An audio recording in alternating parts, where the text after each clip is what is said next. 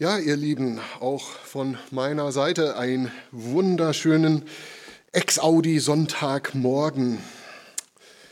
Ja, wir machen gleich weiter und äh, dürfen weiter in der Geschichte Davids lesen, und zwar der Geschichte von seiner Wartephase, als er schon gesalbt worden ist aber noch darauf warten muss, dass Gott seine Verheißung an ihn erfüllt und er König seines Volkes wird. Und wir lesen weiter in dem ersten Buch Samuel in Kapitel 16. Wer eine Bibel dabei hat, kann das gerne mit aufschlagen und ähm, zusammen mit mir lesen. Wir lesen 1 Samuel Kapitel 16 ab Vers 14. Lass uns Gottes Wort unsere Aufmerksamkeit jetzt schenken. Aber der Geist des Herrn wich von Saul, und ein böser Geist vom Herrn ängstigte ihn. Und die Knechte Sauls sagten zu ihm, Sieh, ein böser Geist von Gott ängstigt dich. Unser Herr befehle seinen Knechten, die vor ihm stehen, dass sie einen Mann suchen, der die Zither zu spielen weiß. Und es wird geschehen, wenn der böse Geist von Gott über dich kommt, so wird er mit seiner Hand spielen und es wird besser mit dir werden. Und Saul sagte zu seinen Knechten, Seht euch nach einem Mann für mich um, der gut spielen kann, und bringt ihn zu mir. Und einer von den jungen Männern antwortete, Siehe, ich habe einen Sohn des Bethlehemiters Isai gesehen, der die Zither zu spielen weiß, ein tapferer Mann tüchtig zum Kampf und des Wortes mächtig, von guter Gestalt, und der Herr ist mit ihm. Da sandte Saul Boten zu Isai und ließ ihm sagen, Sende deinen Sohn David zu mir, der bei den Schafen ist. Da nahm Isai einen Esel und belud ihn mit Brot und einen Schlauch Wein und ein Ziegenböckchen und sandte es Saul durch seinen Sohn David. So kam David zu Saul und diente ihm. Und Saul gewann ihn sehr lieb, und er wurde sein Waffenträger. Und Saul sandte zu Isai und ließ ihm sagen, Lass doch David in meinen Dienst treten, denn er hat Gunst gefunden in meinen Augen. Und es geschah, wenn der Geist von Gott über Saul kam, nahm David die Zither und spielte darauf mit seiner Hand. Und Saul fand Erleichterung, und es ging ihm besser, und der böse Geist wich von ihm. Das Gras verdorrt und die Blume verwelkt, aber die Wort unseres Herrn besteht in alle Ewigkeit. Lass uns beten. Unser Vater im Himmel, wir danken dir für dein Wort. Und ich bitte dich, dass du uns heute Ohren schenkst zu hören und Augen zu sehen, was du uns zu sagen und zu zeigen hast. Durch dein Wort, durch dein diese Geschichte vom Leben deines Knechtes David. Herr, lass die Rede meines Mundes und das Sinnen aller unserer Herzen dir wohlgefallen, o Herr, unser Fels und unser Erlöser. Amen.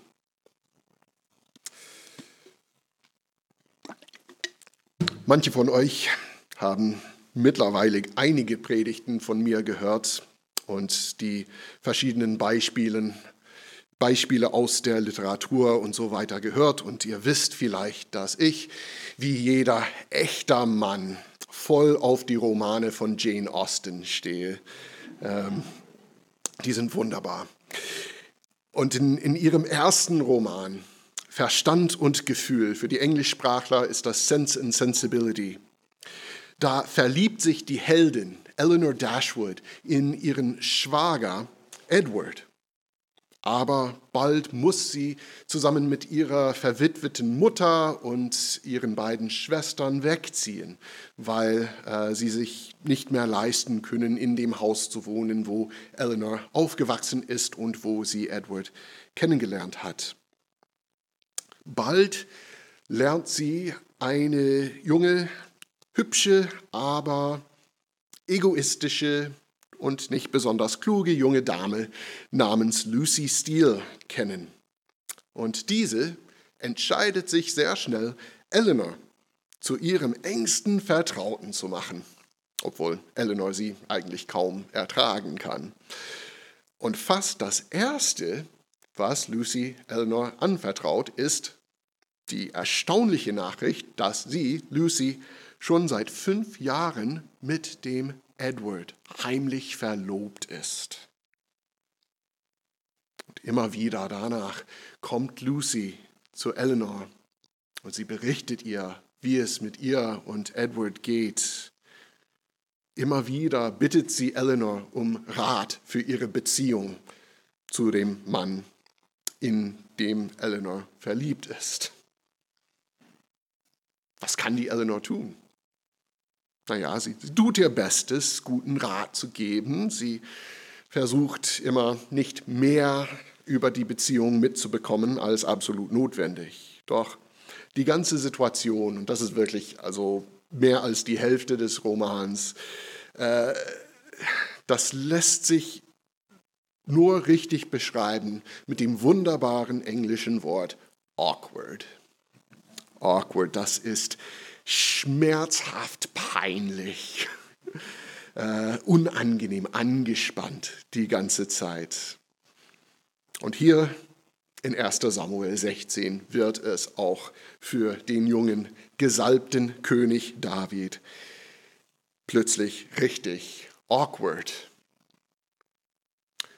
Und wir sehen, wenn wir einen Vers zurückschauen, den letzten Predigttext äh, von, von äh, Robin äh, vor ein paar Wochen ausgelegt, haben wir gesehen, zum Schluss in Vers 13, dass als David gesalbt wird, Gottes Geist auf ihn gerät. Das, das heißt, ein bisschen wörtlicher, der Geist fließt gewaltig in ihn hinein.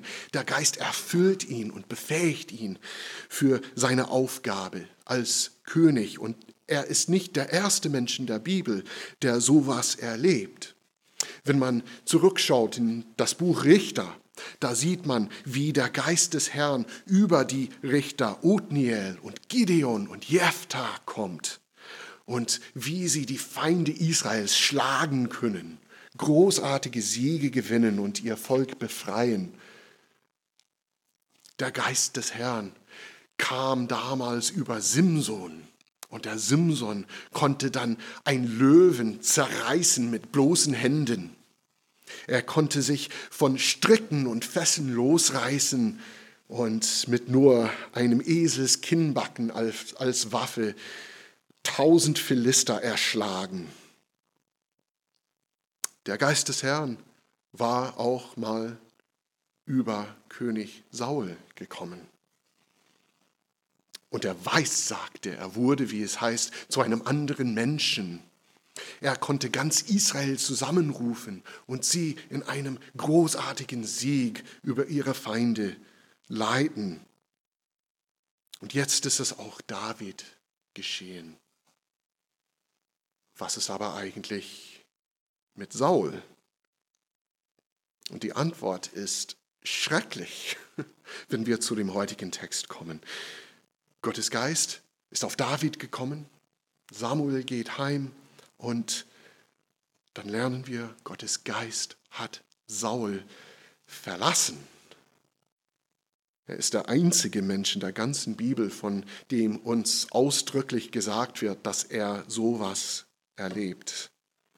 Verlassen von Gottes Geist. Und was auch immer das sonst für Saul bedeutet, eins ist klar, Gott ist nicht mehr bei ihm. Gott unterstützt ihn nicht mehr als König. Gott führt ihn nicht mehr. Gott hilft ihm nicht mehr. Stattdessen, und es wird noch schlimmer, stattdessen wird Saul von einem bösen Geist vom Herrn heimgesucht. Nun, auf der einen Seite muss das nicht unbedingt Dämon heißen. Das ist nicht unbedingt ein Geist, der an sich böse ist. Das ist auf jeden Fall aber ein Geist, der Saul wirklich immer wieder terrorisiert. Und dass Gott diesen Geist anstelle von seinem eigenen Geist gesandt hat.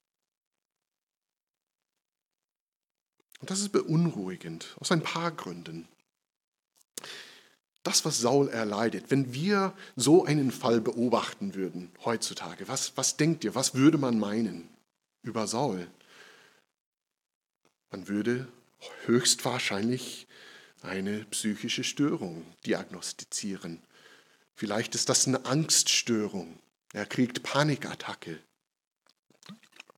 Oder vielleicht ist es nicht so ganz klar im Hebräischen, was mit ihm passiert. Vielleicht leidet er unter schweren Depressionen, depressiven Phasen. Wie sollen wir das verstehen, dass sowas in der Bibel beschrieben wird und einem Geist von dem Herrn zugeschrieben wird? Sind die Leute einfach, die sind ein bisschen primitiv damals und sie denken natürlich, sie können psychische Störungen nur dadurch erklären, dass es irgendeinen bösen Geist dahinter gibt oder vielleicht mal ganz anders, was man in manchen Kreisen tatsächlich hört. Sind psychische Krankheiten tatsächlich in der Regel durch Dämonen oder böse Geister verursacht? Und beides passt nicht. Aus dem Text können wir müssen wir nur sagen, es handelt sich in diesem Fall darum, dass ein Geist die psychischen Probleme verursacht. Das können wir sagen, das müssen wir sagen. Nicht aber allgemein, dass das der Fall ist. Böse Geister sind in der Bibel tatsächlich relativ selten. Und auf der anderen Seite ist es so, dass die Bibel wirklich keine klare Trennlinie zwischen den psychischen und körperlichen und geistlichen Gesundheit des Menschen erkennt. Ähm, und das tun wir meistens. Das ist ein Fehler. Also ich sage euch gerne, können wir die Einsichten der modernen Psychiatrie ähm, in Anspruch nehmen. Und man kann durch die Therapie, auch ganz säkulare Therapie, gute, heilsame Denkgewohnheiten erlernen gute Praktiken im Leben einbauen. Dabei wird jeder gute Psychiater oder Psychologe sagen, die allgemeine körperliche Gesundheit spielt eine erhebliche Rolle in der psychischen Gesundheit. Und wir als Christen, wir dürften auch ganz genau wissen, dass die geistliche Gesundheit dabei eine ganz wichtige Rolle spielt. Wir dürfen die Beziehung zu Gott nicht von solchen Problemen ausklammern. Und ich sage hier nicht, ich will das nochmal betonen, nicht wie manchmal behauptet, dass unbekannte Sünden oder böse Geister immer die Ursache hinter psychischen Krankheiten sind. Aber das Leid, das, was wir erleiden, in welcher Form auch immer, das muss uns dazu treiben, die Sünde zu bekennen vor Gott, leidenschaftlich zu beten, Trost vom Evangelium zu finden, wenn wir an Jesus glauben, uns danach streben, Gott mehr zu gehorchen und ihm mehr zu vertrauen und die Gemeinschaft mit Mitchristen zu suchen wir müssen uns in solchen Situationen fragen, wie geht es, wie steht es zwischen mir und meinem Gott? Und genau das, ihr Lieben, genau das fehlte immer bei Saul. Saul suchte immer nur praktische oder politische oder jetzt therapeutische Lösungen zu seinen Problemen. Doch für sein geistliches Problem für das Problem seiner zerbrochenen Beziehung zu dem Gott, der ihn als König berufen hatte. Dazu wollte er von keinem Heilmittel hören.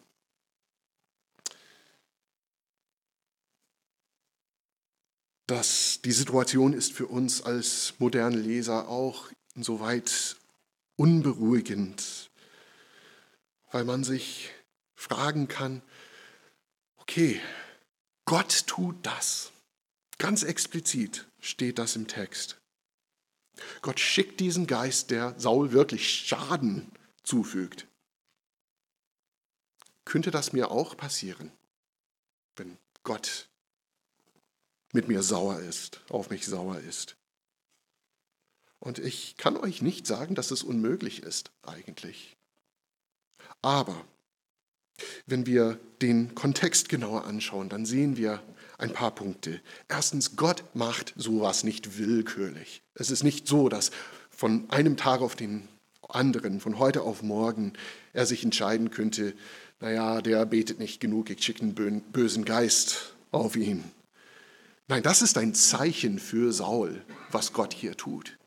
Das ist ein Zeichen, dass egal wie fest er am Königtum hält, dass er letzten Endes Gott nicht widerstehen kann.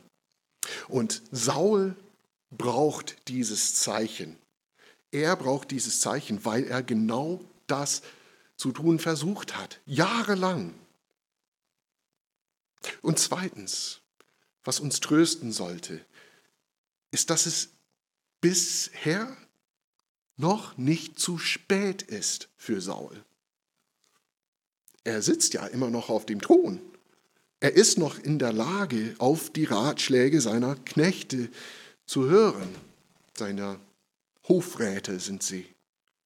Er weiß sogar, dass er von Gott bestraft wird. Das sagen ihm seine Räte.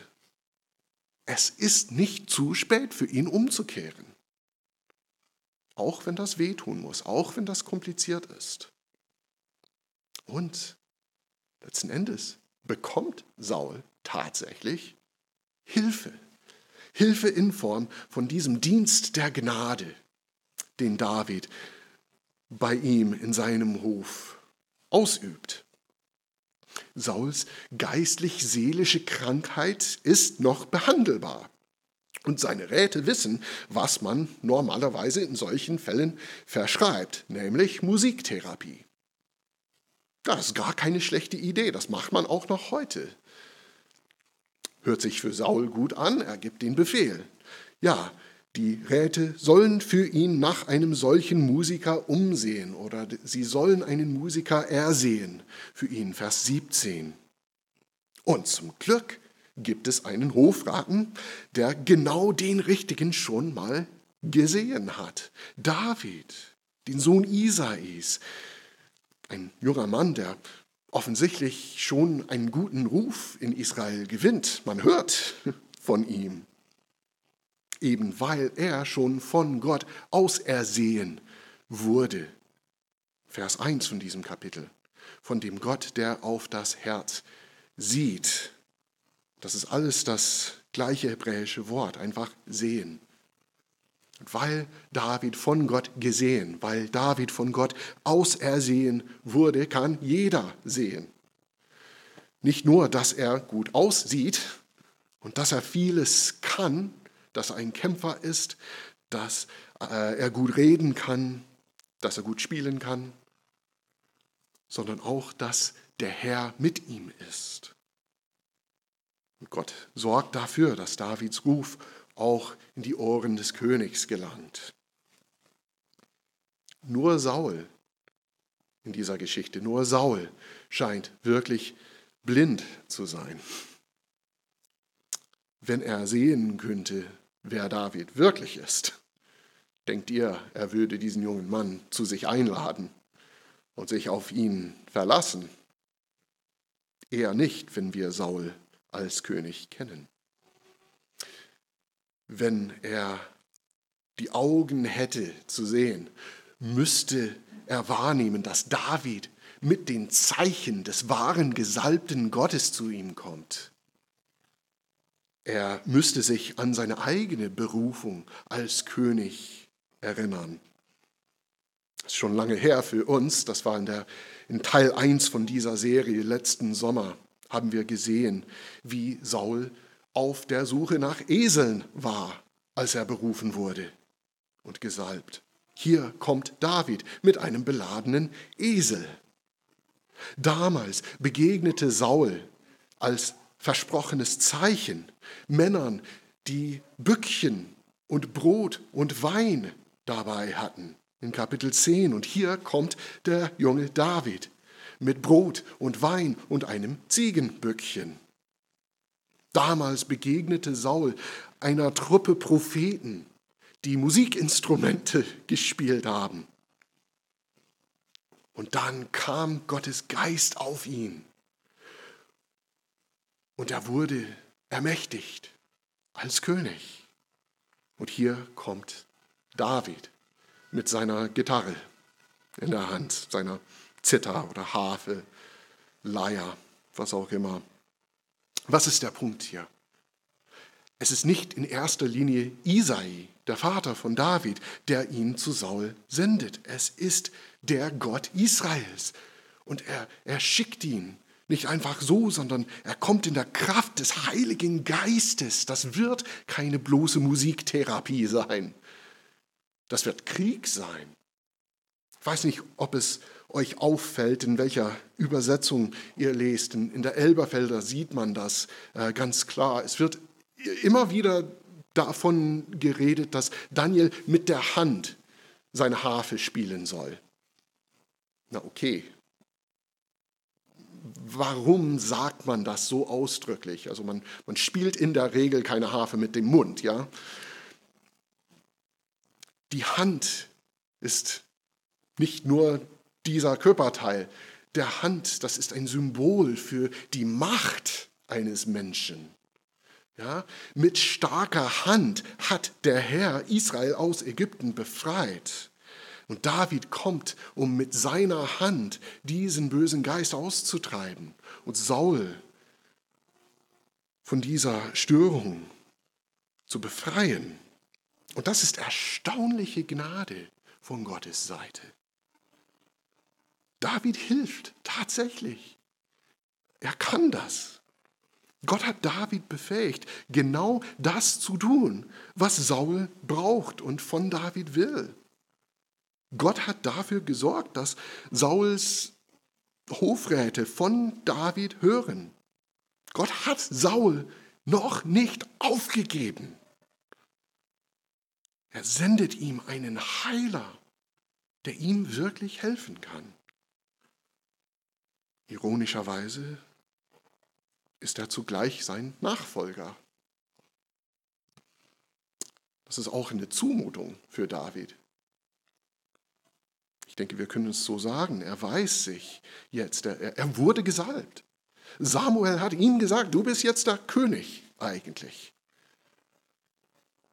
Nun, muss er wirklich dem alten König dienen? Wobei ihm bewusst ist, dass wenn, wenn dieser von seiner Salbung gehört hätte, er so gut wie tot wäre. Davids erste Aufgabe als Gottes gesalbter König ist es, einem Mann zu dienen, der sein Feind werden muss, sobald er herausfindet, wer David wirklich ist. Er soll dem Mann dienen, der zwischen ihm und seiner Bestimmung steht. Schon richtig awkward unangenehm, um das ein bisschen zu untertreiben. David verkörpert die Gnade Gottes in dem Leben von Saul und von seinem Volk Israel. Und das ist schon vom Anfang an keine leichte Sache. Und Saul darf durch David Gottes Gnade erleben. Davids Name bedeutet Geliebter. Saul ist nur der erste von vielen in Israel, der diesen Mann lieben werden. Und es gibt in diesem Text wirklich keinen Grund zu bezweifeln, dass diese Liebe echt ist. Saul sieht, dass alles, was sein Rat über David berichtet hat, wirklich stimmt. Er ist der Mann, von dem der Hofrat gesprochen hat. Und David dient Saul. Er tut ihm gut. Und Saul erkennt das. Er merkt, dass er, dass er David wirklich braucht. Er will ihn nicht nur bei Bedarf mal anrufen, um einen Therapietermin zu buchen, sondern David soll Teil seines Haushalts werden.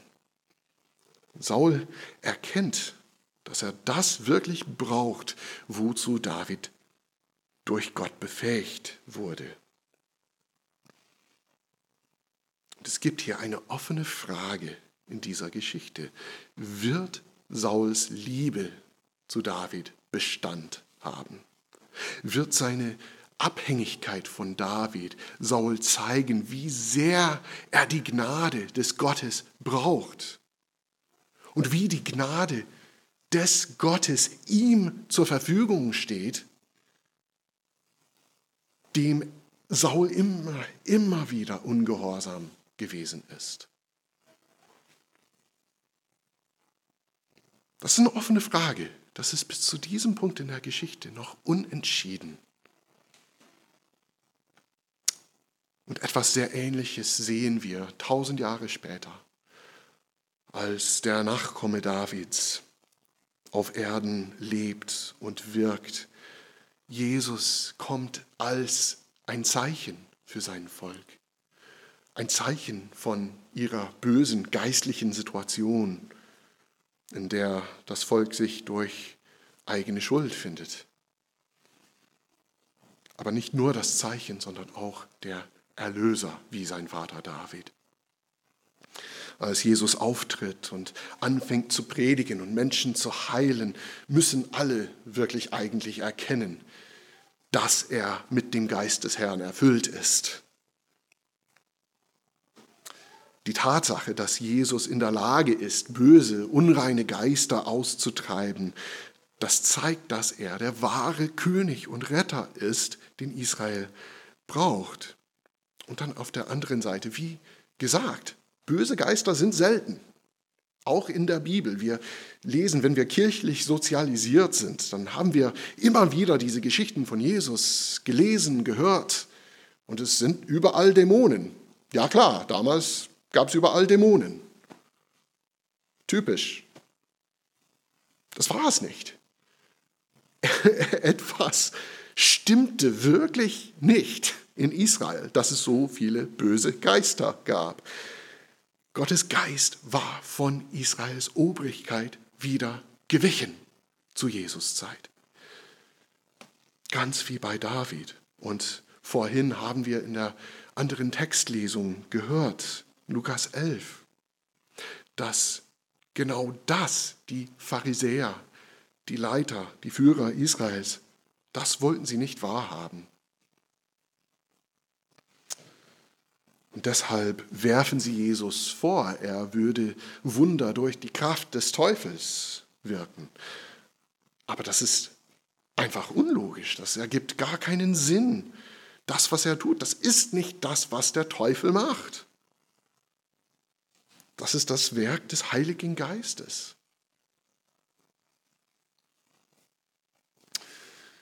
Und wie David weigert sich Jesus, der ausersehene König, zwar nicht, die Symptome zu behandeln.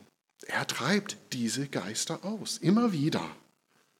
Aber die wirkliche Krankheit, das Grundproblem in Israel zur Zeit Jesu wie zur Zeit Davids, ist die zerbrochene Beziehung zwischen diesem Volk und seinem Gott. Das Volk, vor allem seine Führer, sie wollen nicht wahrhaben, dass ihre Symptome, die Krankheiten und die Dämonen und die Besetzung durch die Römer, dass die etwas damit zu tun haben könnten, dass sie Gott tatsächlich ungehorsam sind und dass sie sich nicht verändern wollen. Und genau von dieser Grundkrankheit ist Jesus in die Welt gekommen, um die Menschen zu heilen. Die Wunder, die er wirkt, die sind gute Taten, die sind echte Heilungen. Das Leben wird für die Menschen besser, weil sie diese Heilung erleben.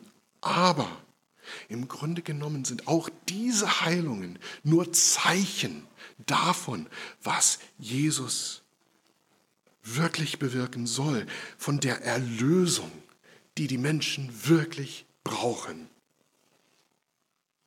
Und Jesus spricht am Ende von dem Text in Lukas 11 eine Warnung. Wenn sich in Israel nichts Grundsätzliches verändert, dann wird es Israel zum Schluss noch schlimmer gehen als bisher mit den vielen Besessenen. Das Volk muss dann der Heimsuchung durch diese bösen Geister völlig übergeben werden. Es wird so sein, als ob Jesus überhaupt nichts für sie getan hätte, wenn sie diese Erlösung nicht erleben, wozu er in die Welt gesandt wurde. Vom Anfang an aber geht es nicht in erster Linie um diese Warnung bei Jesus. Seine Aufgabe ist vom Anfang an ein Ausdruck der Gnade. Gott wartet nicht darauf, dass die Menschen von ihm den Erlöser erbitten, den sie eigentlich brauchen. Er würde dann echt lange zu warten haben. Der himmlische Vater, wie Isai, er sendet seinen Sohn zu denen, die sich über seine Fähigkeiten freuen werden.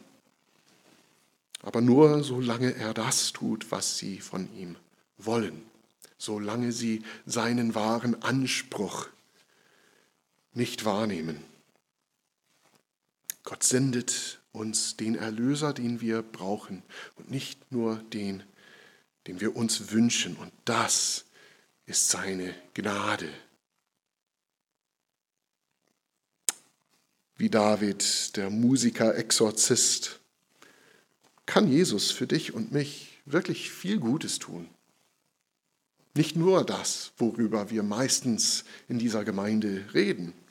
Jesus Christus lebt noch heute. Er kann Krankheiten heilen. Er kann böse Geister durch die Macht seines Namens immer noch heute austreiben. Er kann allerlei Gebete erhören. Er hat diese Vollmacht. Er kann das für uns tun. Das ist wunderbar. Wenn du auf der Suche bist nach Morallehre, kannst du das tatsächlich von Jesus finden. Er hat vieles gesagt, wie wir leben sollten. Und wenn man darauf hört, dann wird einem das Leben tatsächlich besser. Die Gesellschaft wird besser. Wenn wir von Jesus lernen, wie wir leben sollen. Suchst du Gemeinschaft, dann kann eine christliche Gemeinde ein wunderschöner Ort sein, wo man echt sympathische Menschen kennenlernen kann. Ich kannte einen älteren Mann äh, in Berlin in unserer alten Gemeindegründung, der kam jeden Sonntag und zu jedem offenen Gemeindeevent. Er war dabei, hat mitgeholfen. Er hat dem Evangelium nicht geglaubt, das hat er ganz offen gesagt. Aber er fühlte sich wohl, er mochte die Leute, das kann man finden. Das kann man von Jesus bekommen, weil er diese Gemeinschaft schafft. Aber ebenso wenig wie bei David ist es Jesus echter Auftrag, unser Waffenträger zu sein. Er ist hier, um uns zu retten. Und das bedeutet, er ist der echte König. So ergibt sich eine Herausforderung an dich und mich. Lieben wir Jesus dafür, wer er wirklich ist und was er gekommen ist zu tun, oder lieben wir ihn nur dafür, was wir sonst von ihm bekommen? Und es ist manchmal wirklich nicht einfach, diese Veränderung zu erleben, dass man so lebt, als ob Jesus König und nicht nur Waffenträger ist. Schaut nur mal auf Saul. Was sollte Saul hier in dieser Geschichte, die wir heute gelesen haben, was sollte er tun, wenn er erkennt, wer dieser junge Mann ist, der zu ihm gekommen ist? Nun, er weiß, dass er von Gott als König verworfen ist. Das wurde ihm gesagt.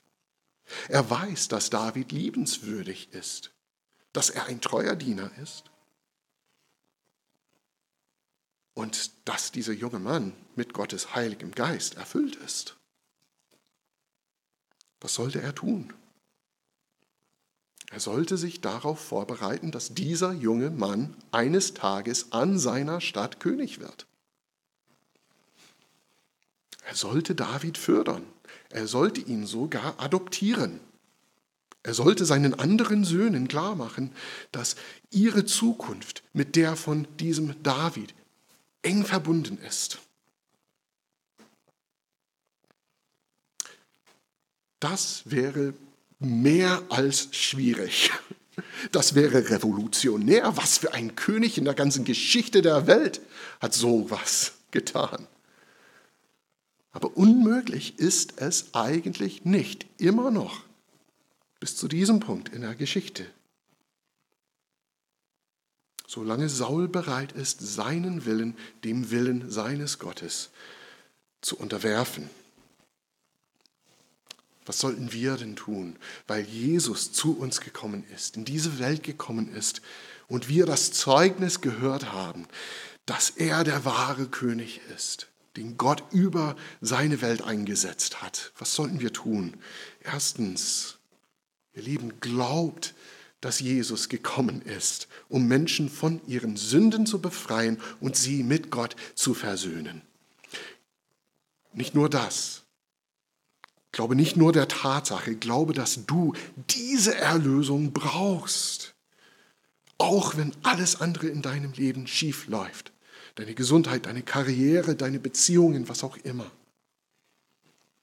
Und dann gilt zweitens, dir die Frage zu stellen, wo und wie tue ich, als ob Jesus mein Waffenträger und nicht mein König ist erwarte ich, dass er mir hilft, ein gesundes und komfortables oder vielleicht aufregendes Leben erreiche. Bin ich bereit für Jesus weniger in meinem Leben zu schaffen oder zu leisten, als ich eigentlich möchte? Bin ich bereit, Menschen, die ich liebe, für Jesus zu enttäuschen? Habe neulich von einem Kollegen von Anna und mir, der in derselben ähm, Missionsgesellschaft arbeitet. Und nach 15 Jahren verlässt er jetzt das Missionsfeld. Nun, sowas kommt nicht selten vor, leider. Und es gibt tausend Gründe, die möglich wären dafür, dass er das tut. Gibt es einen Konflikt zwischen ihm und seinen, Mitab äh, seinen Kollegen? Nein, in diesem Fall nicht. Gibt es einen Konflikt zwischen ihm und den Menschen, mit denen er arbeitet, da wo er wohnt, die Einheimischen? Nein,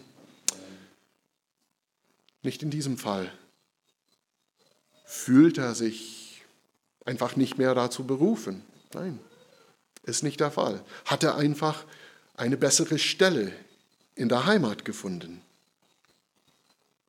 Nein, bei diesem Mann ist es so, dass er seiner Mutter versprochen hat, dass er nur zehn Jahre im Ausland mit seiner Familie wohnen würde. Und er hat es bisher weitere fünf Jahre aufgeschoben, zu seinem Wort zu stehen. Das heißt, er gibt eine fruchtbare Aufgabe, er gibt fruchtbare Arbeit, einen fruchtbaren Dienst auf. Er zieht mit seiner großen Familie um, von einem Kontinent auf ein anderes. Und ja, er wird kein Missionar mehr sein. Er wird für vielen Menschen kein geistlicher Held mehr sein. Weil er das tun will, was Jesus von ihm fordert, weil Jesus sein König ist. Und ihr Lieben, das ist auch der Weg, den Jesus Christus für dich und für mich gegangen ist. Er hat verzichtet auf wirklich vieles, was er hätte machen und erleben können in dieser Welt, um seinen Auftrag von seinem himmlischen Vater zu erfüllen. Und wir sind berufen, ihm nachzufolgen, und zwar auf diesem Weg. Aber das, das, das will ich wirklich betonen, nicht, weil er uns gute Dinge vorenthalten will, sondern weil das Leben, das er durch seinen Gehorsam erlangt hat, so viel besser ist als alles, was wir uns jemals vorstellen könnten. Ihr Lieben. In seinem epischen Gedicht Paradise Lost, äh, auf Deutsch das verlorene Paradies, erzählt John Milton, der englische Dichter, äh, den Sündenfall, ganz dramatisch, den Sündenfall aus 1. Mose 3. Und an einer Stelle in diesem Gedicht spricht der Satan, der, der fast ein Protagonist im ersten Teil ist. Er sagt, es ist besser in der Hülle zu regieren, als im Himmel zu dienen. Besser in der Hülle zu regieren, als im Himmel zu dienen. Ihr Lieben, wie leicht ist es, dieser Lüge zu glauben. Weil die Wahrheit ist genau das Gegenteil. Dem Gott zu dienen, der seinen einzigen Sohn für uns hingegeben hat. Das ist die vollkommene Freiheit. Ein Untertan des Königs zu sein, der den Tod am Kreuz erlitten hat, um uns zu retten und uns mit unserem Gott zu versöhnen. Das ist das größte Glück, das es gibt. Ob du hier bist und schon an Jesus glaubst oder nicht, sage ich dir heute, Jesus Christus lebt. Er ist da und er dient dir. Er dient dir. Er tut dir Gutes. Durch dich, durch ihn wurdest du geschaffen. Durch ihn wirst du jede Sekunde deines Lebens am Leben erhalten. Durch ihn hast du alles, was du liebst in dieser Welt.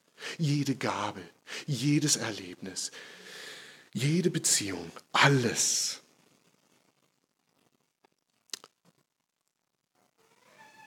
Und er